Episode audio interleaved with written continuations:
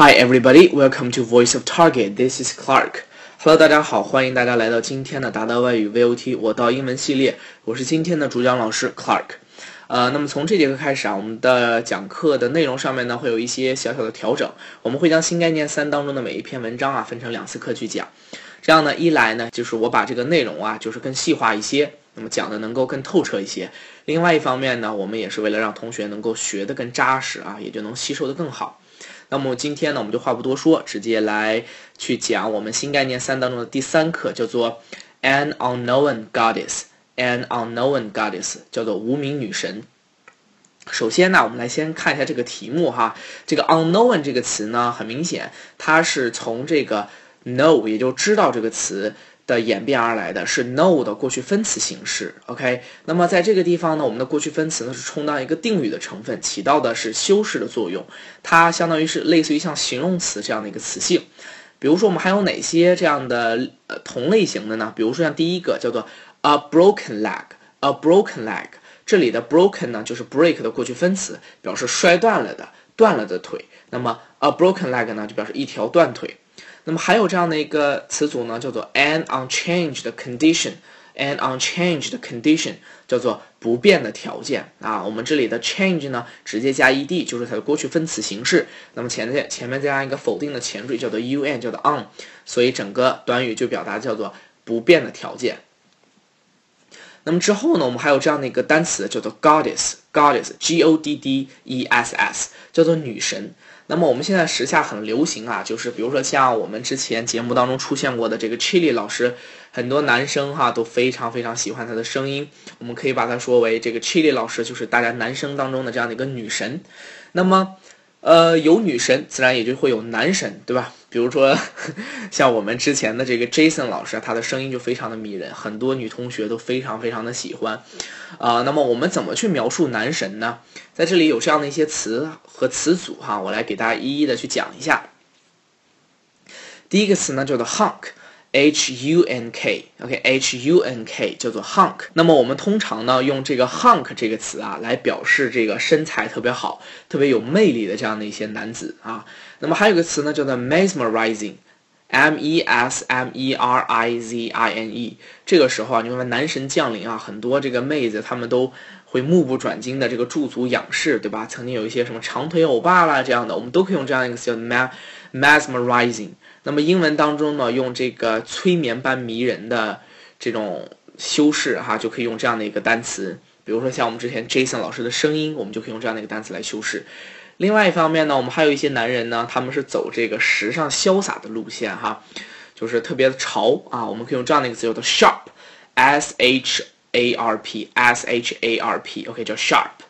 另外还有个这样的一个词组叫做 drop dead gorgeous，drop dead gorgeous。这里呢，drop dead 是表示令人惊奇的哈，艳，非常令人羡慕的。它除了具有这个形容词性外，还可以当副词使用哈。那么表示叫做异常的、独特的。那么在这里呢，drop dead gorgeous 就可以表示这个格外出众、极其的吸引人这样的一种风格。那么最后呢，还有这样的一个词组叫做。Looks like a million dollars 啊，但在这里哈，大家一听到 a million dollars 就在想，这是描述土豪吗？这个习语呢，通常不是来表示高富帅啊，而是看起来非常非常的棒。我们可以用 looks like a millionaires。好，那么我们再回到这篇短文当中，我先给大家读一下这个第一段哈，大家可以听一下。Some time ago, an interesting discovery was made by archaeologists on the ancient island of Kea. an American team explored a temple which stands in an ancient city on promontory of Aia Irony. The city at one time must have been prosperous, for it enjoyed a high level of civilization. Houses, often three stories high, was built of stone. They had large rooms with beautifully decorated walls. The city was even equipped with a drainage system for a great many clay pipes were found beneath the narrow streets。好了，那么接下来呢，我们就来整体的去讲一下这一小段哈。我们先从第一句话开始，叫做 some time ago 开始。那么在这个地方啊，我们有好多同学会经常迷惑，比如说这个 sometime 分开写，连在一起写，还有 sometimes 等等这样的一系列的用法，会让大家很迷惑。那么今天呢，我们就来详细的去讲一下这个部分。我们首先讲 sometime 是分开的哈，这个时候呢，它有两个意思。第一个呢，表示较长的一段时间。比如说，我们有这样的一个句子，叫做 It will take some time to read the whole book。啊，叫做读完整本书呢，要花费我不少的时间。那另外一方面呢，它还可以表示某一个不不定的时间啊，就不太准确的这个时间。同样呢，我们还可以把这个 sometime 连在一起写，也可以表示这个意思。比如说这个句子叫做 Let's have dinner together sometime one day next week。OK，在这里 one day 呢，我是加了一个括号啊，是表示我们在下周的某一天什么时候大家一起吃个饭吧。那么 sometime 呢，除了可以表示这个时候我说的是连在一起的哈，除了表示这个某一个不定的时间以外呢，还可以做形容词，表示叫做从前的、曾经的。比如说有这样的一个句子叫做。He was sometime professor of physics at the university，叫做他是那所大学的前物理学教授啊，所以在这里 sometime 连在一起还可以表示从前的。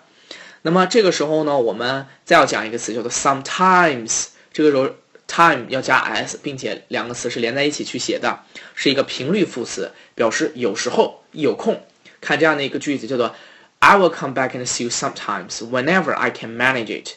就是一有空我就会回来常看常常回来看你的哈，所以我们会发现这样的一些词组啊都是经常出现的啊，我们平时的使用啊都一定要去注意哈。那么再说下一个词叫做 discovery，discovery 呢是一个名词啊，它表示发现，常用于呢 make 和搭配使用。那么后面的介词呢，我们通常可以跟 about in 或者是 of。那么在这里呢，我举两个例子，第一个呢是关于这个。啊，about 的，另外一个呢是用在这个 in 当中的。我们看第一个句子，Many discoveries about the heavenly bodies have been made recently，叫做近近年来呀，在这个天体方面有许多的发现啊。还有这样的一个句子叫做，They made a new discovery in astronomy，叫做他们在天文学上有了新的发现啊。所以这个 discovery 的用法啊，大家一定要知道了，我们一定要它常常是和 make。相搭配使用的，一定不要用错了啊，同学们。第三个呢，我们来讲这样的一个地方，叫做 The Origin Island of Kia，叫做爱琴海的基亚岛。爱琴海呢是东地中海的一部分，它位于希腊半岛和小亚细亚之间，包括希腊半岛以及以外的一些许多的岛屿啊。基亚岛呢是这个希腊半岛东南方的海域。那么我们要知道啊，就是一说到希腊，包括我们的题目呢叫做 Goddess，叫做女神，我们都会想到这样的一个希腊神话。那么在这里呢，我再给大家普及一下关于希腊神话的一些常识啊。希腊神话呢，是属于一切关于古希腊人的这个神呐、英雄、自然和宇宙历史的神话。希腊神话呢，是原始氏族社会的精神产物，也是欧洲最早的这种文学形式。大概产生于呢公元前八世纪左右啊。它最开始呢，除了人与人之间的这种口头相传呢，还借鉴了一些其他的国家流传到希腊的这种神话的基础之上所形成的。那么之后呢，在这个荷马史诗和这个呃赫西俄德的神谱，以及古希腊的一些诗歌、戏剧、历史、哲学等等的著作当中，都记录下来了。那么后人啊，就把它整理成为我们现在所看到的这个古希腊的神话故事。它一共分为两个部分，分别是神的故事以及英雄传说啊，一共是这样两个部分。所以这个才是我们这个所要了解的，到底什么是希腊神话。好了，那么接下来呢，我们再接着说啊。一个词叫做 stand 啊，这个词我们都知道，表示叫做站起来。但是呢，我们在这句话当中啊，它用到了的一个非常地道的一个表达方式，说的是 an American team explored a temple which stands in an ancient city，说的是这个 temple stands，对吧？也就这样的一个寺庙站在什么什么。很很多同学啊，在英文当中不太会去表达，就是位于哪哪哪，可能能想到的词呢，就是 locate。这个词，那么在英文当中有一种非常地道的表达方式，叫做 stand。